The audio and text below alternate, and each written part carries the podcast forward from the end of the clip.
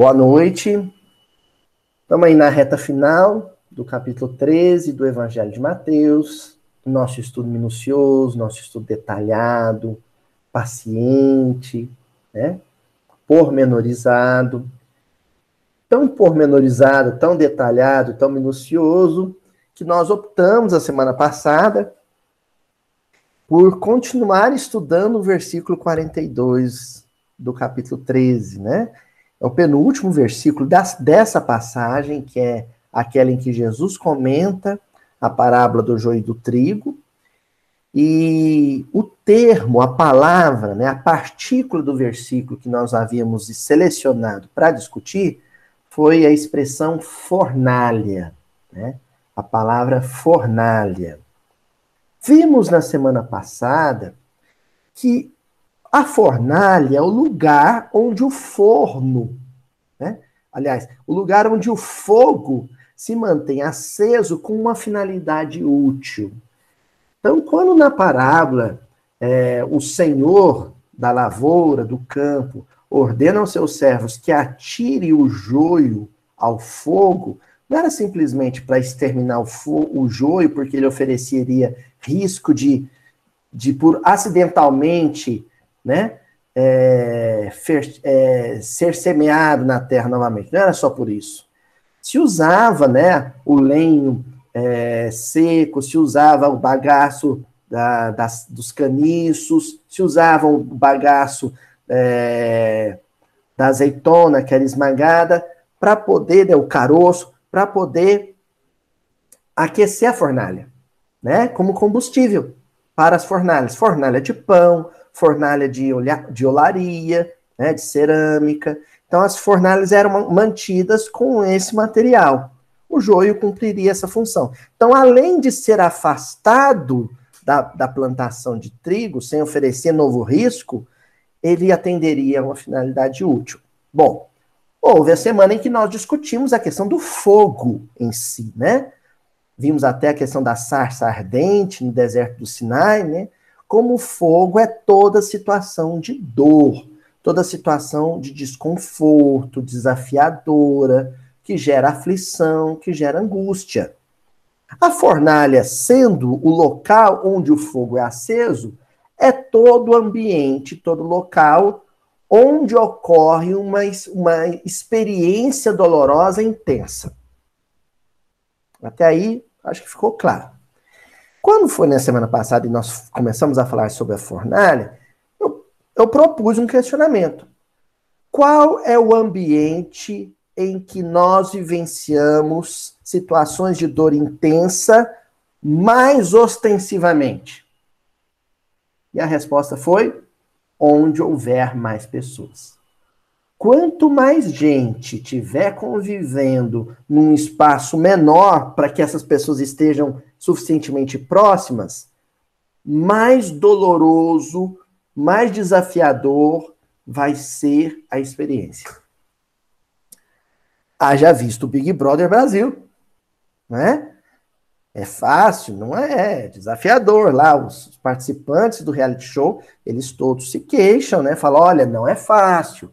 Porque lá você tem que dividir espaço com outras pessoas. Então, nós vimos a fornalha como uma expressão simbólica para convívio humano.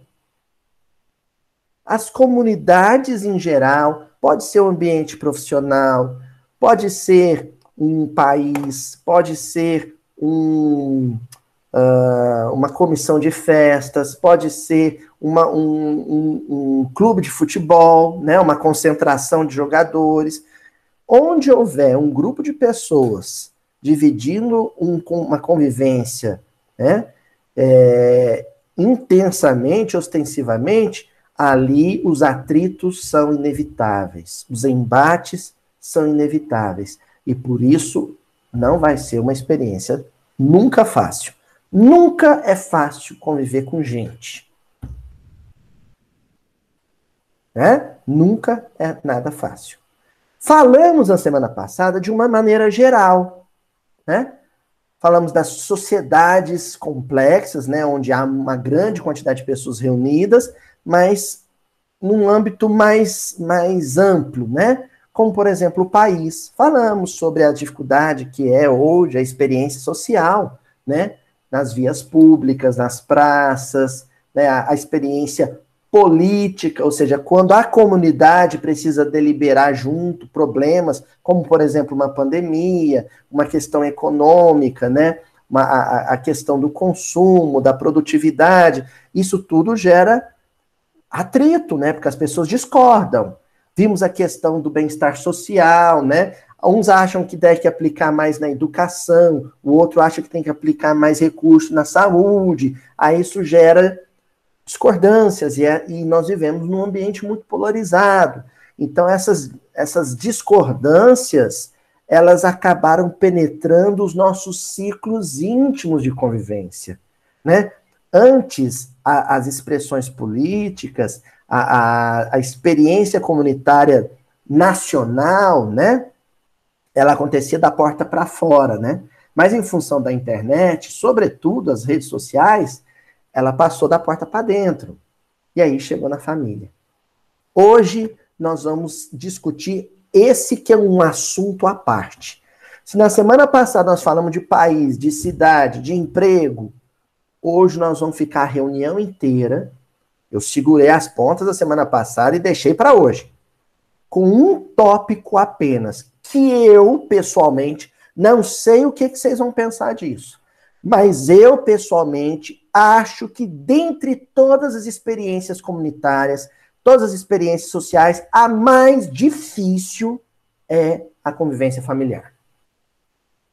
É o núcleo familiar. E dentro da convivência familiar, o chamado núcleo doméstico. Vocês sabem a diferença? Tem parentela e tem parente, né? Família lar. A gente convive com um primo, a gente convive com, um tio, né? Mas aquele núcleo familiar que divide o dia a dia dentro de um, uma mesma residência, de um mesmo endereço, essa é a expressão mais difícil de convivência social, a mais desafiadora. Enfim, o que eu quero dizer é que se conviver com pessoas é estar numa fornalha, em alta temperatura, das fornalhas, a que atinge temperaturas mais altas é a vida familiar. Alguém discorda? é muito difícil. E a prova de que é difícil é que a gente acha difícil, mesmo essa convivência sendo com as pessoas que a gente mais ama. Entendeu? A gente afirma que é a convivência mais difícil, mesmo sendo com aquelas pessoas que a gente mais quer bem. Então é difícil mesmo, hein? então é difícil mesmo. Hoje nós vamos falar sobre isso, tá bom? Nós vamos fazer um estudo de como Jesus está usando, se utilizando da vida familiar, do convívio familiar em nossos dias, para fazer o joio arder, queimar, torrar, carbonizar. O que, que é o joio? Os sentimentos, as ideias, né? E, lógico, as pessoas que representam esses sentimentos e essas, essas ideias. Então, sujeito difícil, duro na queda, a gente usa a expressão, né, fazer carne de pescoço, né? No franguinho caipira lá, a carne mais dura, né? A mais difícil de ser consumida. Então, aquele, aquele cidadão mais difícil, onde é que ele vai aprender a amolecer o coração? Em família. Em família. Convívio familiar vai trazer isso para ele. Ah, mas o meu filho, Aloísio, ele é muito difícil, ele é muito difícil, ele é muito difícil. Ele está em família até hoje ele não amadureceu. É porque ele ainda não teve filho. Talvez o ambiente de convivência que vai ser difícil para ele não vai ser esse em que ele se encontra hoje com pai e mãe, mas sim aquele futuro onde ele vai se encontrar com esposa, com esposo, com filhos. Entendeu? Isso aí é alguma coisa que a gente tem que pensar com calma, porque, ah, meu filho é difícil, meu, meu, meu, meu neto é complicado, mas às vezes é porque ele ainda não está no instituto familiar, no ambiente familiar, que vai propor mais desafios. Esse ainda está por vir. Não é assim?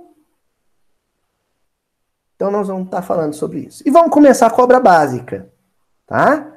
Livro dos Espíritos, na parte terceira, né, o livro terceiro, no capítulo 7, intitulado Lei de Sociedade. Né? Então, se a fornalha é o convívio humano, é a sociedade humana, né? e hoje nós estamos falando da fornalha mais quente, mais abrasiva, que é a família, nada melhor do que recorrer ao capítulo 7 do livro terceiro, Lei de Sociedade. Na questão 774, que é aquela em que Kardec pergunta assim: Há pessoas que, do fato de os animais, ao cabo de certo tempo, abandonarem suas crias, deduzem não serem os laços de família entre os homens, mais do que resultado dos costumes sociais, e não efeito de uma lei nat da natureza. Que devemos pensar a esse respeito? Vamos interpretar o que Kardec está perguntando. O bichinho lá na natureza, né? O macho lá, o, o leão, né?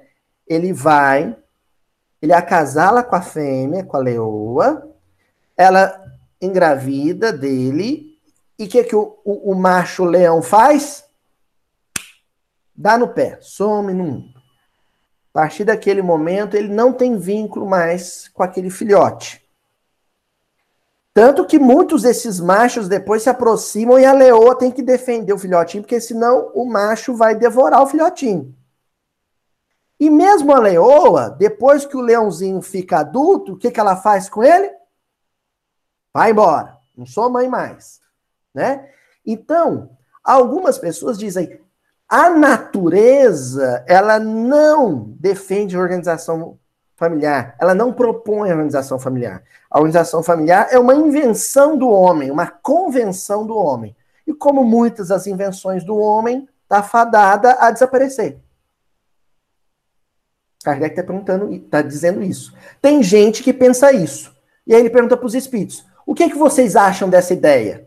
O que, é que vocês têm a dizer sobre isso? De que a família, a, a instituição familiar, é uma criação humana que está fadada a desaparecer. Está condenada a desaparecer. E os espíritos respondem o seguinte: diverso do, dos animais é o destino do homem. Diferente do dos animais é o destino do homem. Por que então quererem identificá-lo com estes? Há no homem uma coisa mais uma coisa a mais, além das necessidades físicas. Há a necessidade de progresso. Os laços sociais são necessários ao progresso e os de família mais apertados tornaram os primeiros. Eis porque os segundos constituem uma lei da natureza. Quis Deus que por essa forma os homens aprendessem a amar-se como irmãos. Então vamos lá.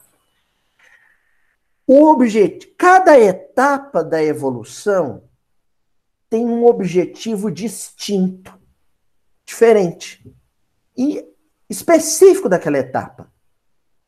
Então, por exemplo, no estado animal, né, na fase animal, o objetivo é simplesmente a sobrevivência, a subsistência e a perpetuação da espécie.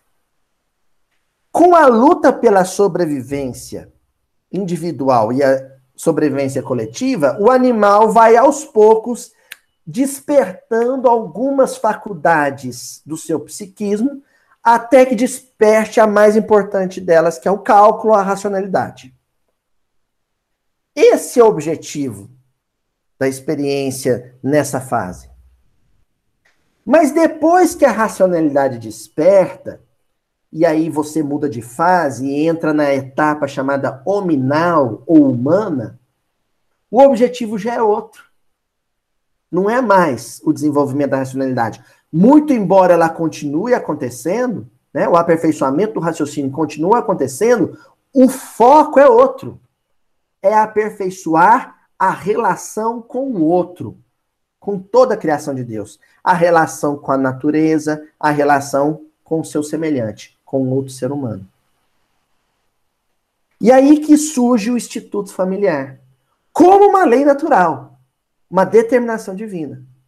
Então, todos os grupamentos humanos autóctones, né, que surgiram em diversas partes do, do globo, né, que surgiram no extremo oriente, que surgiram na África, que surgiram na Europa, todos eles, todos, e sem se comunicarem, hein, espontaneamente, se organizaram segundo os chamados laços familiares. Qual é a finalidade do laço familiar? Fortalecer o laço social comunitário. Então vamos repetir. Você vive a experiência em família para se habilitar, se tornar destro na arte de conviver e estar pronto para o convívio fora de família. É como se a família fosse o simulador de voo. Enquanto você não conseguir voar bem no simulador, você não está pronto para pilotar o avião. Então, gente, esse negócio nosso de. Todo mundo tem, né? De criticar o governante, de, de, de criticar o técnico do time de futebol, né? O técnico do time de futebol, por exemplo, que não ganhou o Mundial Interclubes com o Palmeiras, né? Essa mania nossa de criticar o líder, né, Sadel?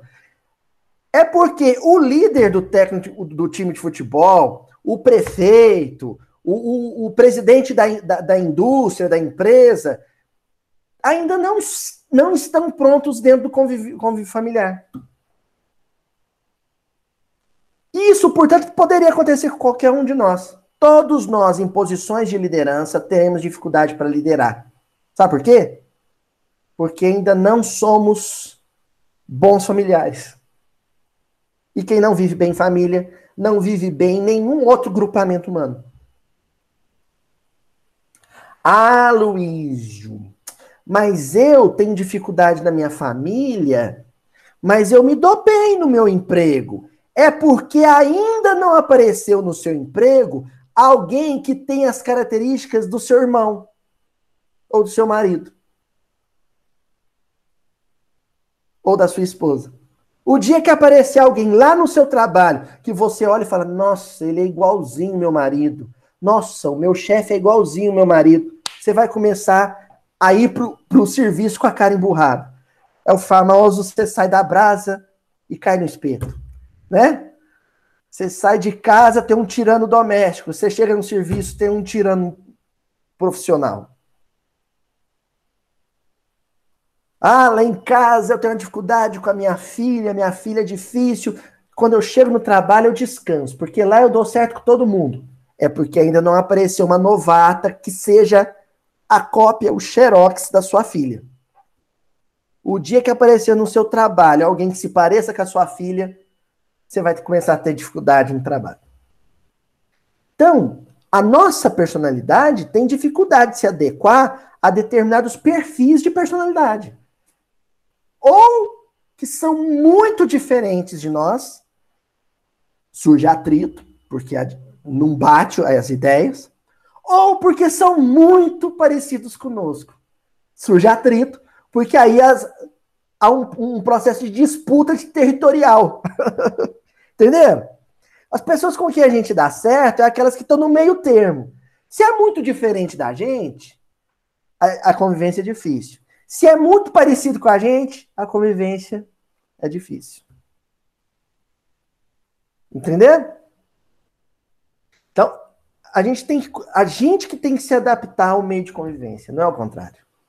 A nossa frustração em família acontece, e aí tem esse discurso que, que os espíritos rebateram, né? De que a, a família vai fracassar, a família está condenada à falência. Por quê? Porque nós estamos cansados da convivência com o outro. Porque nós não aguentamos mais que as pessoas discordem de nós, que elas se contraponham às nossas ideias, que elas batam de frente com a gente. E esse é um raciocínio equivocado. A pergunta não é quando é que o mundo vai me compreender? Ninguém me entende lá em casa. Não. A pergunta é: quando é que eu vou começar a compreender o mundo? Quando é que eu vou começar a entender as pessoas lá de casa? E não é bater palma para o erro, não. Não é isso que nós estamos dizendo. É entender o erro. É entender o erro. Fulano é estúpido. Ciclana é estúpida. Grosseira, né? Que nem a, a Camila lá da novela Haja Coração. Antes de bater a cabeça, né? Mal educado, ranzinza, grosseiro. Eu assisto novela também, gente.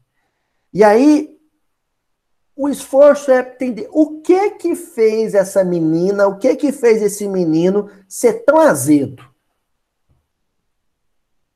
É mais fácil a gente entender isso com um parente do que com um colega de serviço, gente. Por uma razão óbvia. O colega de serviço, você não conhece o passado dele, a história de vida dele. Mas o seu familiar você conhece. Você conhece bem. Busca, né? Vamos falar de filho, por exemplo, né? Busca na história de vida do seu filho. Ah, meu filho é tão grosseiro, tão mal educado. Busca a história de vida dele. Tudo que ele já viveu na vida. Você não vai aplaudir os erros dele, mas vai entendê-lo melhor. Nossa, olha, meu filho, ele, eu me lembro que ele perdeu uma namorada quando tinha 18 anos e foi muito humilhado. Por isso que agora ele trata mal as namoradas atuais, por isso que ele trata mal a esposa. Pode ser por isso. Será que é por isso? E aí você começa a tentar entender o comportamento do outro. Ah, o meu, meu marido. Ah, meu marido ele tem um problema danado com. Nossa senhora, um, ele não para em serviço nenhum, não gosta de trabalhar, não, não, dá, não para em serviço, em todo serviço é caça encrenca, né?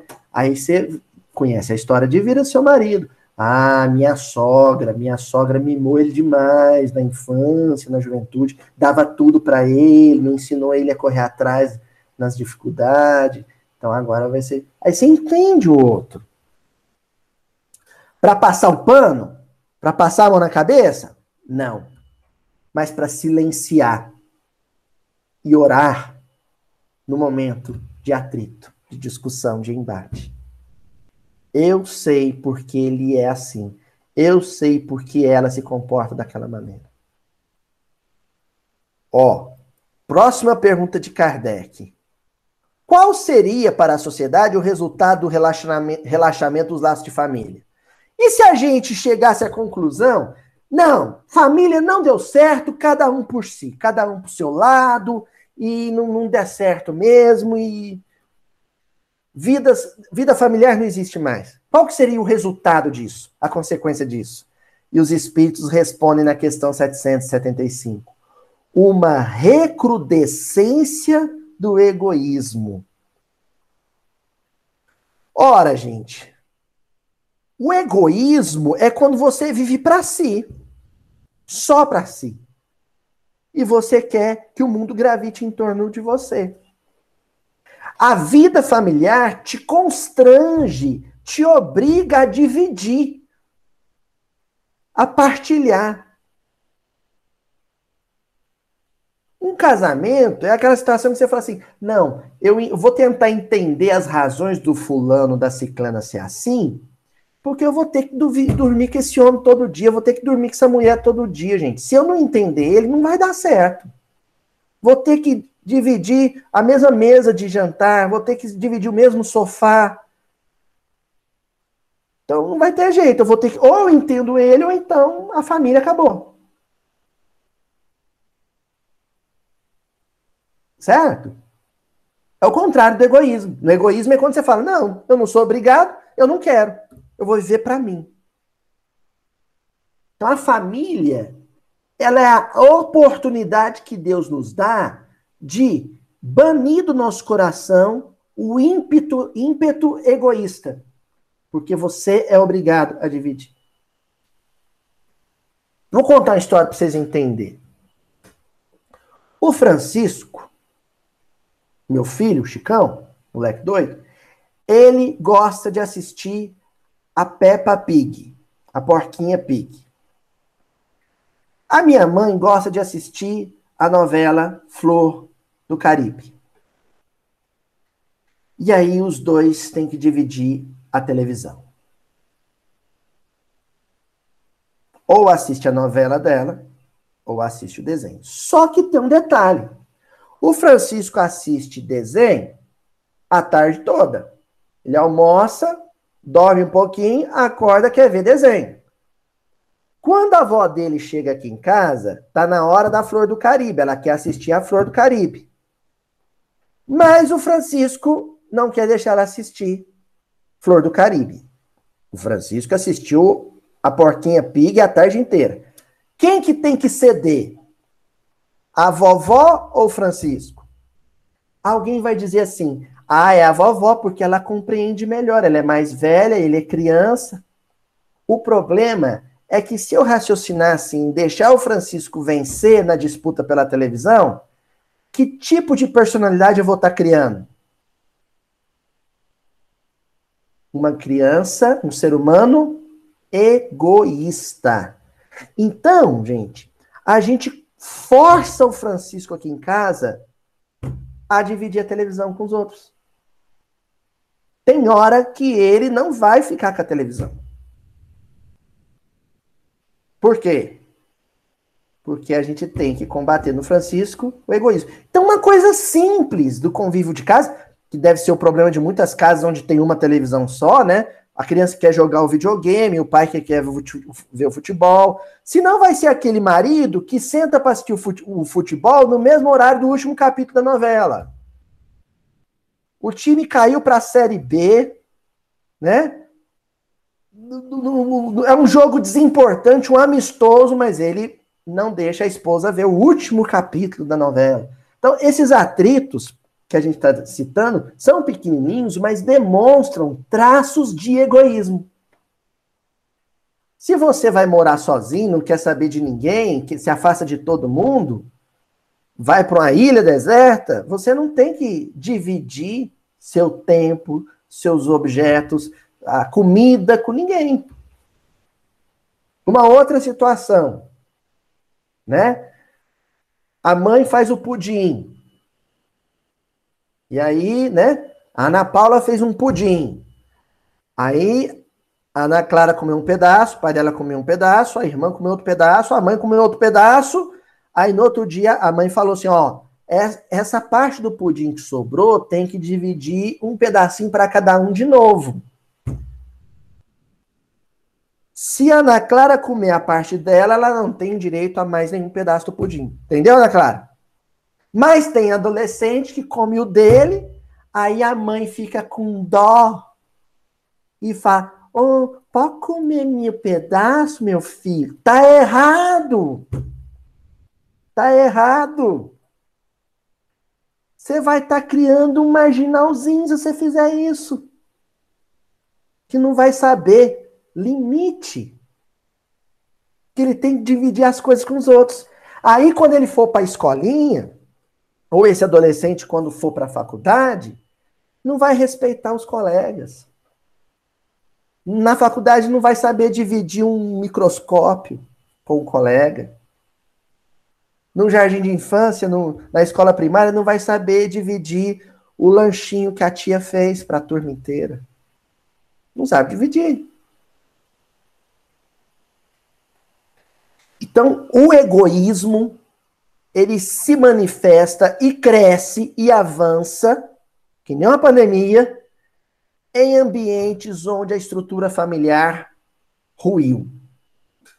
Muitos países modernos, a estrutura familiar está desaparecendo.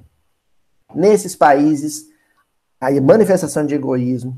Ah, Luísio, mas o Brasil também, as pessoas são muito egoístas no Brasil, porque a família brasileira está doente. E a família brasileira está doente não é por causa da televisão só, não, da, da, da novela, da TV, não. A família brasileira está doente por vários motivos. O principal deles, falta de espiritualidade. Não é falta de religiosidade. Esse é um dos países mais religiosos do mundo. O maior país católico do mundo. Um dos maiores países protestantes do mundo. O maior país espírita do mundo. Não. O que falta no Brasil é espiritualidade, que é outra coisa. É viver em espírito, viver para o espírito. Consciente de que se é espírito e se está corpo. Espírito é para eternidade. O corpo é transitório. Então, por que, que eu vou romper com uma pessoa, brigar com uma pessoa por causa de um pedaço de pudim ou de um programa de televisão, se o pudim e a televisão é transitória, é passageira?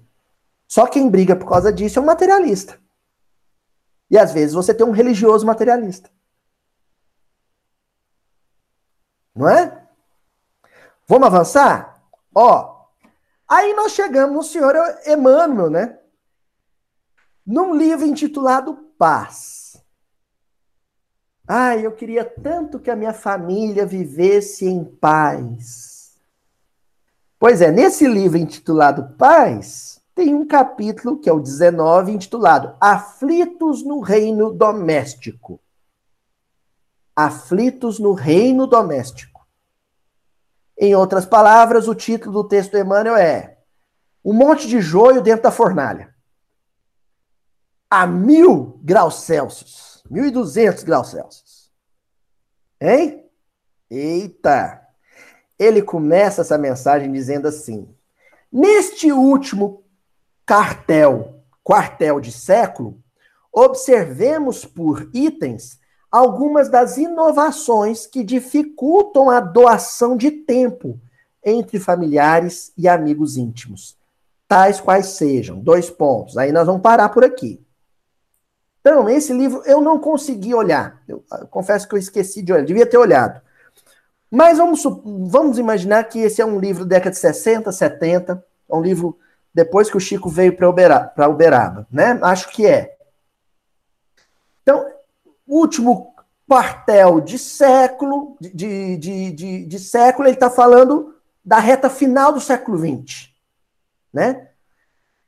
pós chamada revolução sexual, né, da década de 60 e de 70 e, e toda aquela revolução, né, a novela, a minissérie novela Malu Mulher, Mulher, que falava já da mulher que era chefe de família, que teve que assumir a família, aquelas revoluções familiares todas, né? Então, nessa reta final, o Emmanuel diz que existem algumas invenções sociais que tornaram a convivência familiar mais difícil mais complicada. Então, nós todos aqui vivemos uma geração em família, vivemos um momento em família que é herdeiro dessas invenções. E muitos os problemas que nós temos em família em função dessas invenções. Doravante, que nós vamos fazer aqui, citando o que o Emmanuel cita, não é crítica, gente. Não é crítica, é constatação. Eu não vou estar tá falando mal das coisas. Eu vou estar tá dizendo, elas existem. E a existência dessas coisas impõe desafios. Certo? Então vamos lá ver quais são as coisas que o Emmanuel cita. A primeira delas, a requisição cada vez mais intensa da mulher para o serviço profissional fora de casa. É errado ou certo a mulher trabalhar fora de casa? Não estamos discutindo isso. Até porque essa é uma discussão vazia, né? Não, não, não, existe uma questão de estar errado ou certo, é uma questão de necessidade. Ponto. Né? A mulher trabalha porque precisa trabalhar. Então isso não está em pauta, tá bom? Estou falando isso porque tem gente que entra às vezes no comentário lá do, do vídeo e quer polemizar. Não, nós não estamos discutindo isso. A mulher no mercado de trabalho é uma realidade, ponto. É um fato. Irreversível, isso não volta. Graças a Deus, né? Não volta. Grandes profissionais, grandes cientistas, grandes médicas, grandes comerciantes, empresárias, é, é, administradoras públicas, né? Aqui em Uberaba nós temos agora uma prefeita, uma mulher no, no posto executivo máximo. Então, que maravilha, mulher no mercado de trabalho. Só que essa realidade impõe uma dificuldade, impõe um desafio na vida familiar. Que desafio é esse? É o que o Emmanuel está propondo para a gente refletir. Menos tempo para o convívio. Se o convívio é aquilo que há de mais importante na vida familiar, porque é o convívio que apura os temperamentos, que melhora as personalidades, onde o convívio diminui, você tem um problema. Um problema psicológico e moral. E espiritual. Entenderam? A Juju trabalha. A minha esposa, a Juliana, ela é professora da rede pública municipal. Né? Ela trabalha. Eu preciso que ela trabalhe. Sozinho eu não dou conta. Né? Eu sou professor também, o salário dela de professor complementa, complementa a nossa renda. Só que o fato dela ter que trabalhar diminui o tempo de convivência dela com o Francisco. Que seria 24 horas por dia, já não são 24 horas por dia, é menos descontado a hora de sono, ela tem menos tempo para brincar, conversar, chamar atenção, pôr de castigo, perceber os traços de personalidade dele, corrigir, indicar caminhos, conversar comigo sobre o Francisco. Esse tempo é menor. Isso é um desafio, é um problema. Entenderam? Como é que você resolve isso? A Juliana saindo do emprego? Não necessariamente. Não necessariamente. Existem outros caminhos. Né? Aí que nós vamos agora mexer numa ferida. Agora nós vamos mexer numa ferida.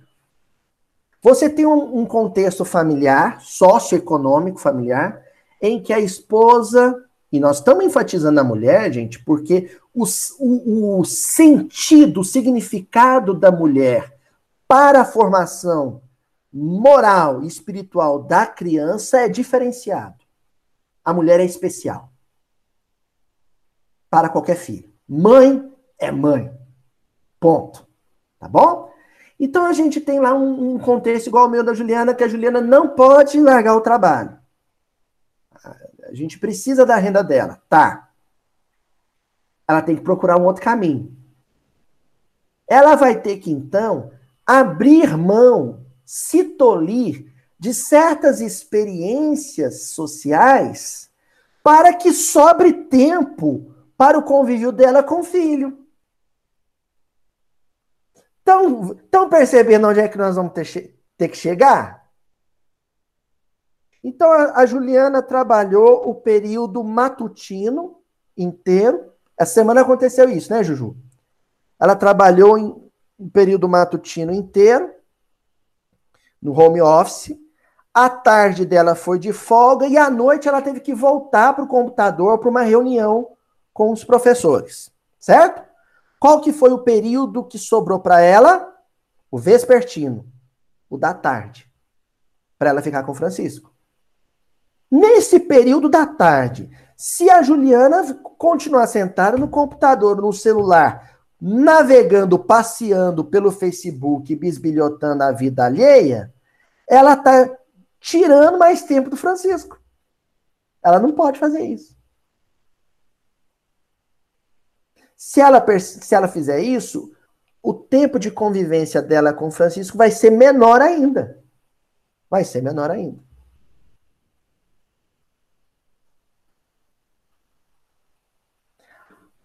Vamos agora inverter a coisa. O Aloísio, né? Desculpa aí, gente. Tá, eu falando. Então, o Aloísio, por exemplo. O Aloísio é professor também. Tem que trabalhar. Aí o Aloysio, além de trabalhar, está fazendo uma pós-graduação. Vou imaginar. Sobra para o Aloysio, como pai, o final de semana. Para ficar com o Francisco, sábado e domingo. Se o Aloysio pegar e assumir no final de semana duas, três palestras espírita, de quem que ele tirou esse tempo? Do Francisco. De convivência com Francisco. De ver o Francisco crescer, ver, o Fran... ver os problemas do Francisco, os traços de, da personalidade do Francisco, onde é que ele, que ele é egoísta, onde é que ele é agressivo. Porque essas coisas na personalidade do filho a gente só descobre observando, olhando, estando junto, brincando junto. Entenderam? Então, aí eu vou ter que um convite, a pessoa convida, ah, vem fazer uma palestra aqui na minha cidade. Não, sinto muito, mas eu, eu, o final de semana eu tô ficando mais com meu filho. Entenderam? Nós estamos citando isso porque é a primeira coisa que o Emmanuel cita como uma invenção moderna é a mulher no mercado de trabalho. A mulher estando no mercado de trabalho, o tempo que lhe sobrar para os filhos, ela tem que tentar canalizar no, aos filhos o, o, máximo que ela puder. Detalhe: a gente citou a mãe que vai para a internet. Se o filho também for para a internet, não adianta a mãe querer a companhia dele. Porque aí ele não vai querer a companhia da mãe. É um outro problema. É o filho no videogame, ó. Aí a mãe que trabalha chega ela precisa ficar com o filho, pôr ele no colo, ler uma historinha para ele, conversar com ele, perguntar como é que foi o dia da escola, ajudar ele a fazer tarefinha, dar uma volta no quarteirão com ele. Certo? Se ela deixar o menino ir para o computador, ou ir para o celular, ou ir para o tablet, ou ir para o videogame, e aí? Como é que fica a convivência dele com ele? não vai ter convivência, são estranhos. Sabe o que, que Deus faz para resolver esse problema? Aumenta o fogo da fornalha. Aumenta as dificuldades familiares.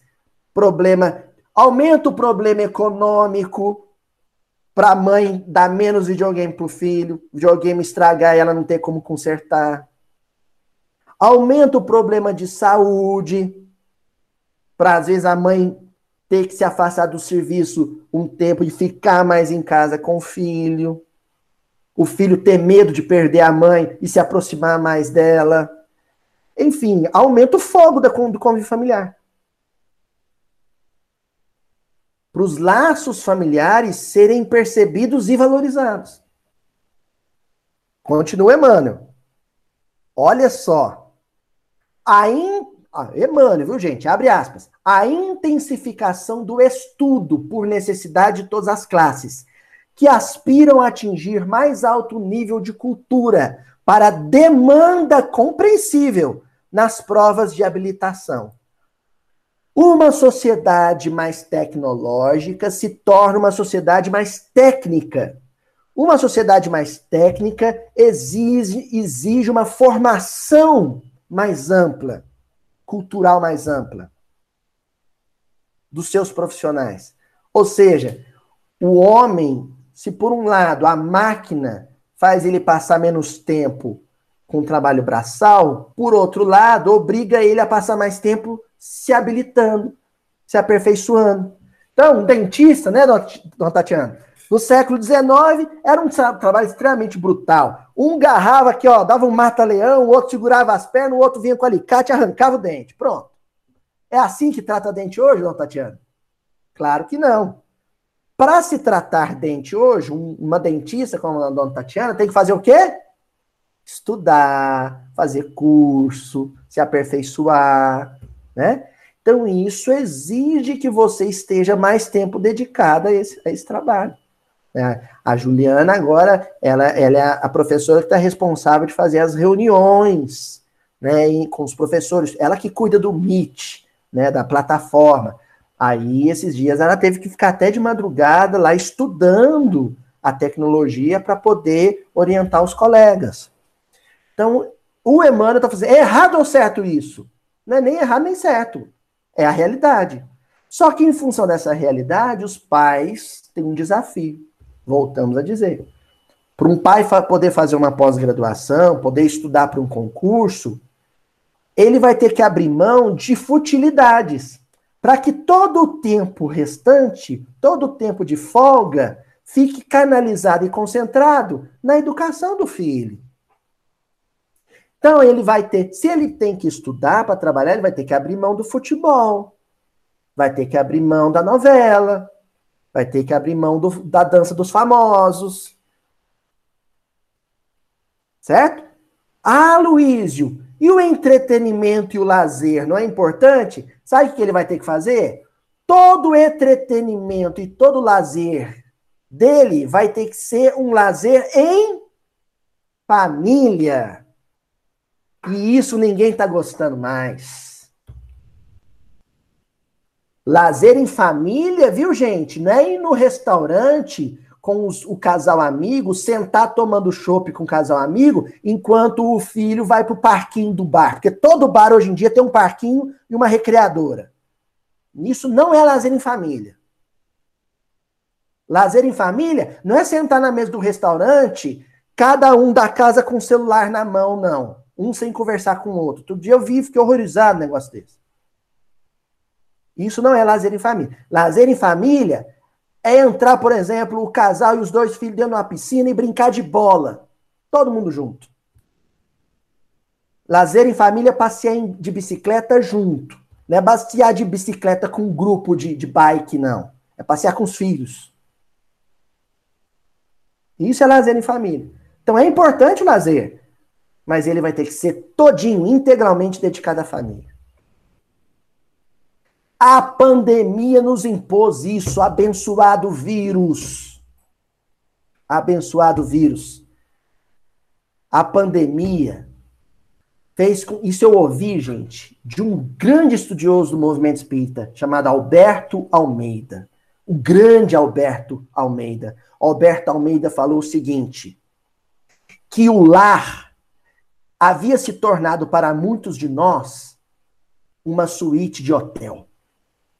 O sujeito ia em casa para tomar banho, dormir, comer e sair de novo.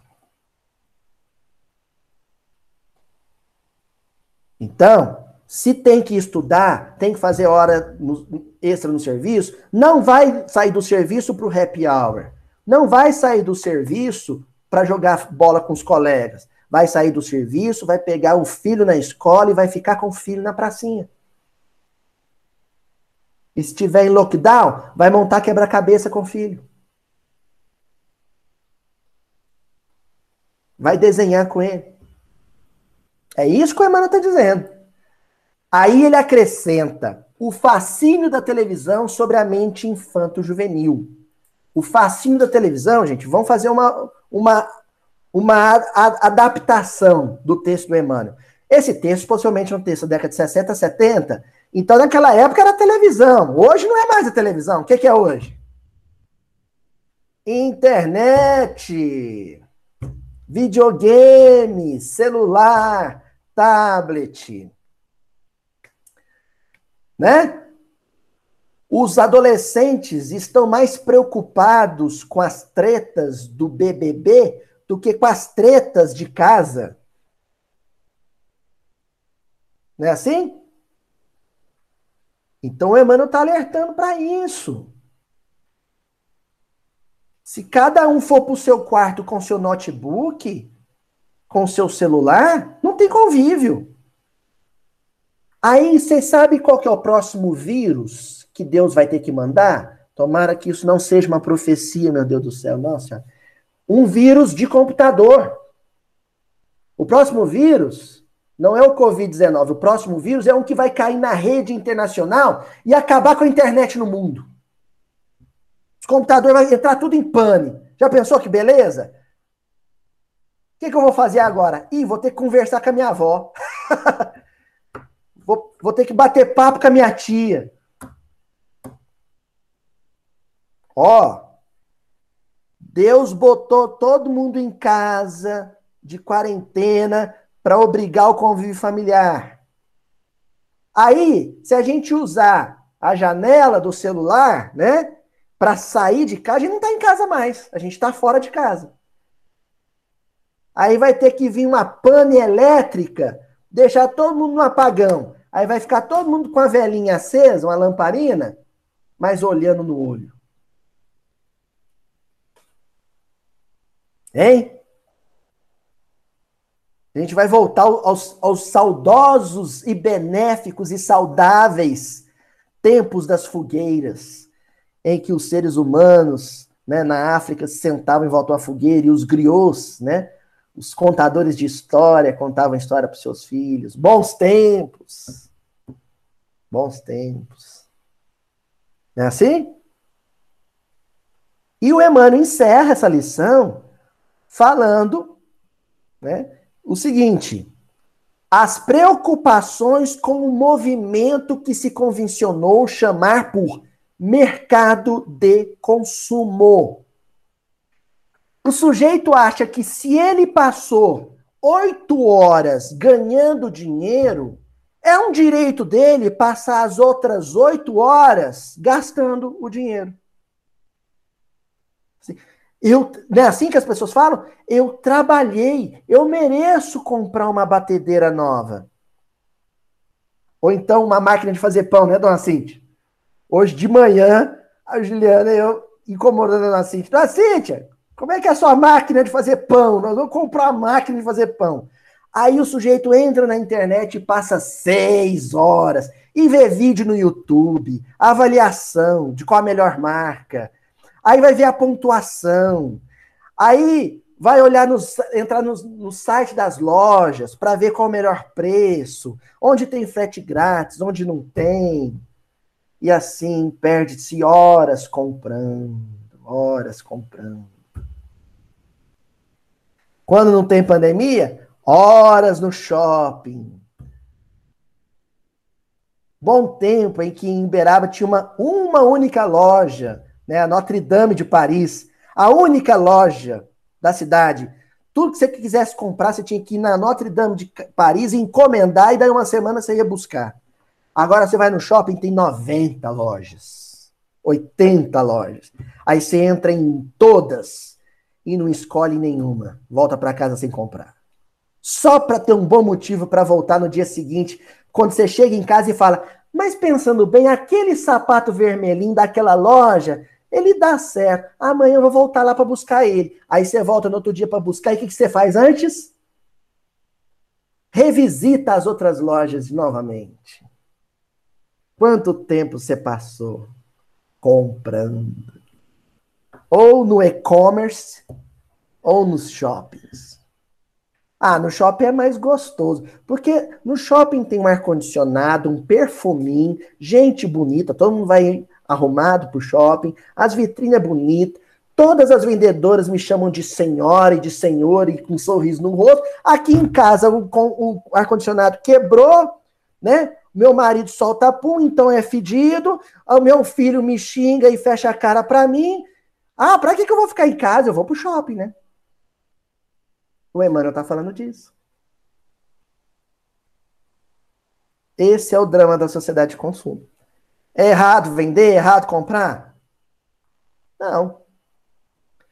O problema é o quanto de do meu tempo isso rouba. O que os, os, o, meu fi, o meu filho quer de mim não é dinheiro, é tempo. Não é presente, é presença. Tá até meio batido falar essas coisas, né? De tanto que os psicólogos que recebem os nossos filhos doentes já falaram e continuam falando disso. Né? Quantas palestras o Rossandro já falou sobre isso? Fala, né? Ó, os filhos dos espíritas estão sofrendo. Continua o Emmanuel. Todos esses fatores influenciam a vida nos modernos tempos de evolução. Ei, maravilha! Tudo isso junto, Influencia. Agora, influencia não quer dizer determinar. Na minha casa eu posso ter dinheiro para comprar coisas, na minha casa eu posso ter mais de um computador, na minha casa eu posso estar tá tentando entrar num concurso público e na minha casa minha esposa pode trabalhar. E, no entanto, a gente conseguiu se movimentar, se adequar à situação de maneira a reservar uma porção de nossas vidas para o convívio familiar ostensivo, sincero, olho no olho, toque de pele, abraço, carinho, calor. Isso vai salvar a vida familiar. E a vida familiar vai salvar a sociedade. Né? Vamos agora então para o nosso texto final, gente, que esse é um clássico. É o clássico dos clássicos. E que resume o versículo de hoje sobre a fornalha. Livro Jesus no Lar, um livro de Neio Lúcio, capítulo 2, A Escola das Almas. Quem lembra desse texto?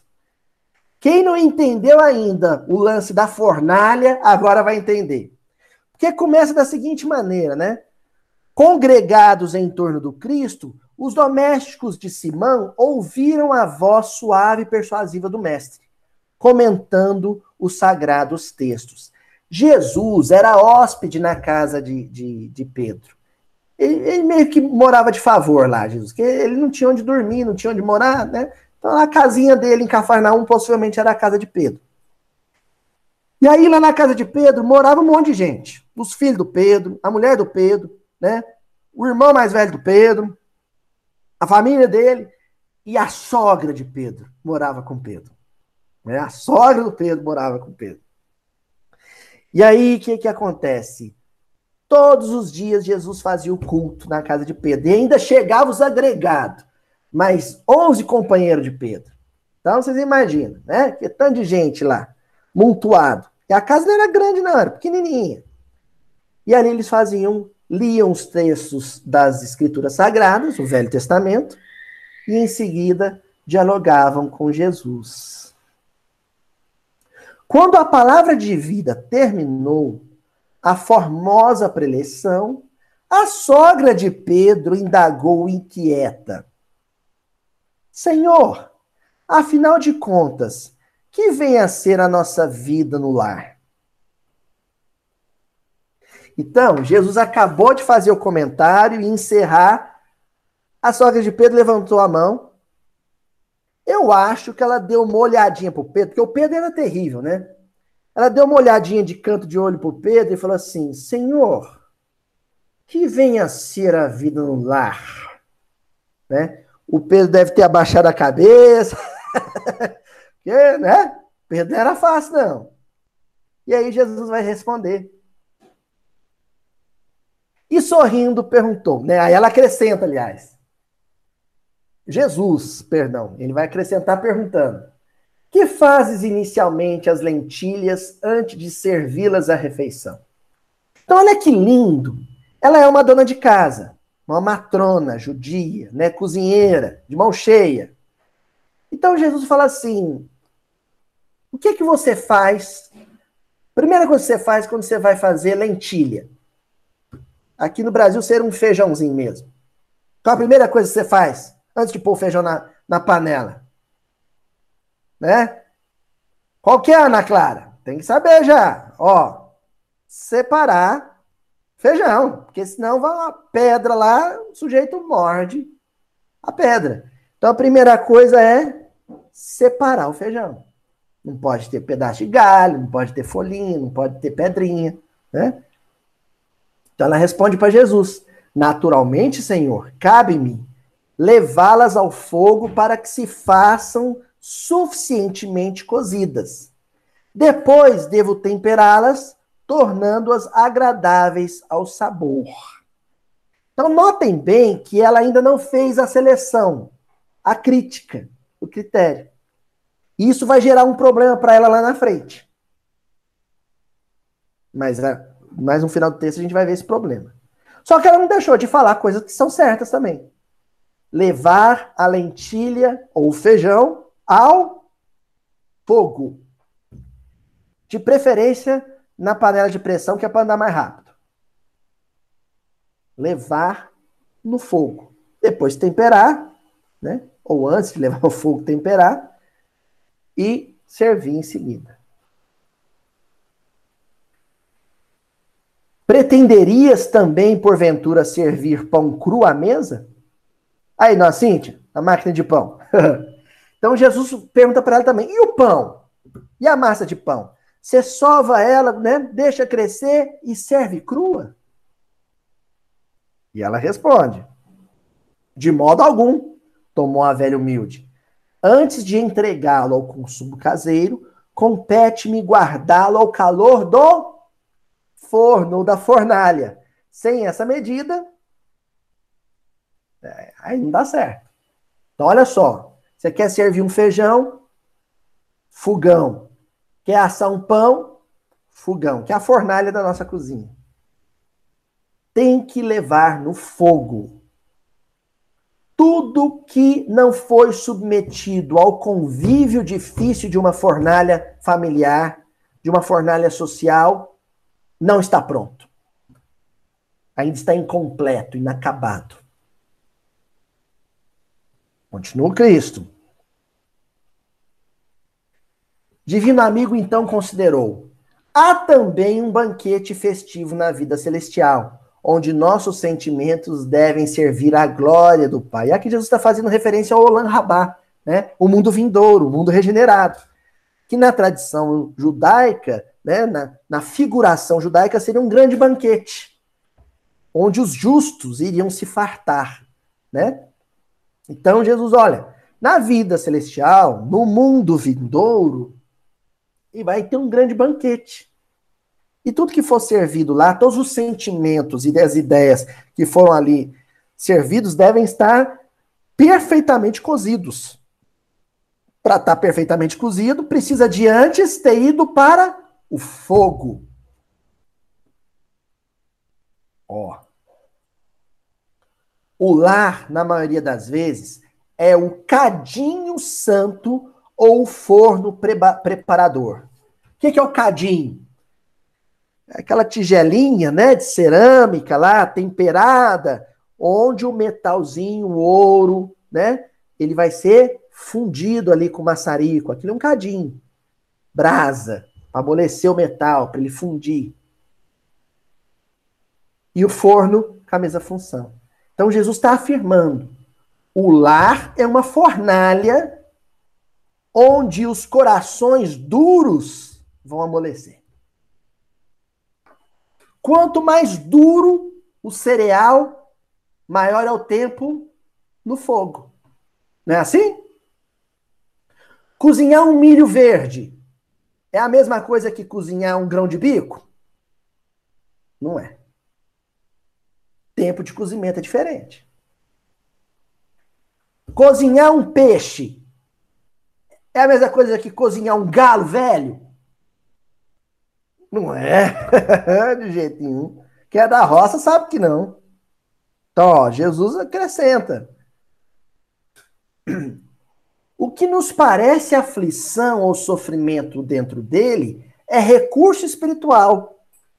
O coração acordado para a vontade do Senhor retira as mais luminosas bênçãos de suas lutas renovadoras. Porque somente aí, de encontro uns com os outros, ó a convivência, examinando aspirações e tendências que não são nossas, observando defeitos alheios e suportando-os, aprendemos a desfazer as próprias imperfeições. Que coisa linda! Se o tempo de convívio diminuir, gente, se a internet, a carreira profissional nos roubar desse convívio, nos afastar desse convívio, o atrito não vai ter, não vai acontecer. E será que nós não estamos transformando as redes sociais e a carreira profissional em rota de fuga para evitar essa convivência? E sem o calor, a fornalha dessa convivência, o meu coração vai amolecer? Não vai.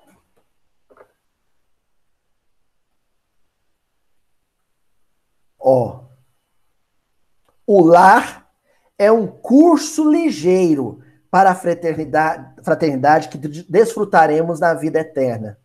Sofrimentos e conflitos naturais em seu currículo são lições. Currículo. Olha, para você se habilitar aqueles trabalhos lá da obra do André Luiz, gente, né, para você pertencer a uma falange de socorristas daquela, você tem que apresentar o currículo. a primeira coisa que os benfeitores vão olhar no seu currículo é quanto tempo de convivência familiar você tem. Quantas horas você passou em família? Ah, eu passei tantas horas em trânsito, fazendo palestras pelo mundo inteiro. Ah, eu passei tantas horas na mesa mediúnica incorporando. Ah, eu passei tantas horas no fogão do centro fazendo sopa. O que eu quero perguntar é: e quantas horas você passou com seu filho? Quantas horas você passou com a sua esposa? O benfeitor vai querer saber disso. Porque se você não tem horas de experiência no convívio familiar, você não está apto a orientar famílias. E aí as famílias vão permanecer desorientadas, e família desorientada é nação desorientada, é planeta desorientado. Toda a renovação da Terra passa pela reestruturação do convívio familiar. Ó. Lembra que a a sogra do Pedro esqueceu de mencionar que tinha que tirar a sujeirinha? Né? A pedrinha? Pois é, olha o problema. A sogra de Simão escutou atenciosa e ponderou: Senhor, há criaturas, porém, que lutam e sofrem, no entanto, jamais aprendem.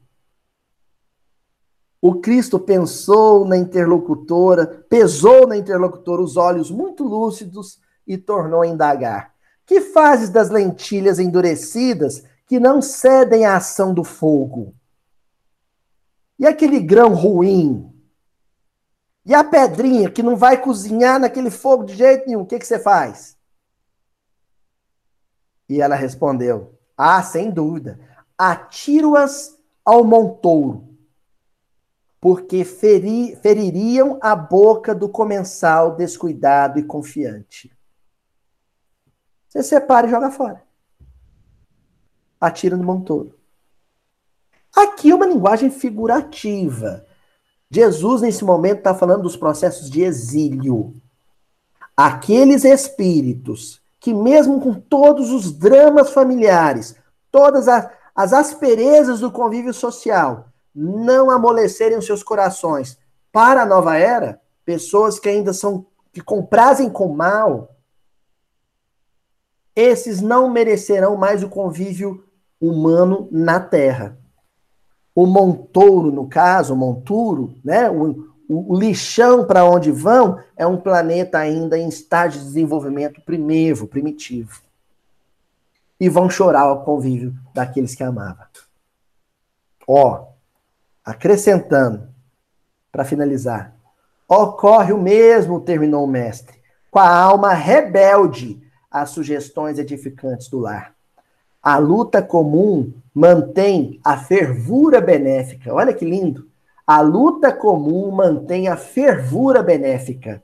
Todavia, quando chega a morte, a grande selecionadora do alimento espiritual para os celeiros do nosso Pai, os corações que não cederam ao calor santificante, mantendo-se na mesma dureza dentro da qual foram conduzidos ao forno bendito da carne, serão lançados fora, a fim de permanecerem por tempo indeterminado na condição de adubo entre os detritos da natureza.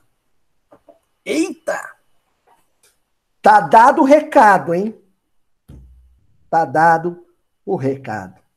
Então, aqueles dias no domingo que o, o marido brigou com a esposa e falou: Eu vou pro bar encontrar com meus amigos, que eles que me entendem.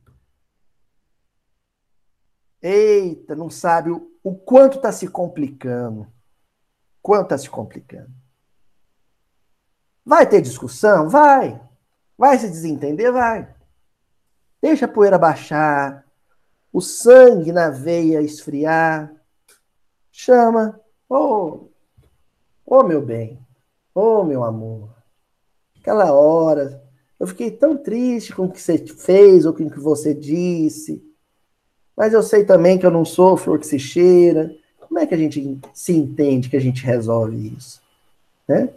Com filho, quando precisar de energia, dá o um castigozinho, né? Tira o videogame, deixa uma semana sem, sem o, o brinquedo que mais gosta, dá o castigo, fala com firmeza, mas com amor.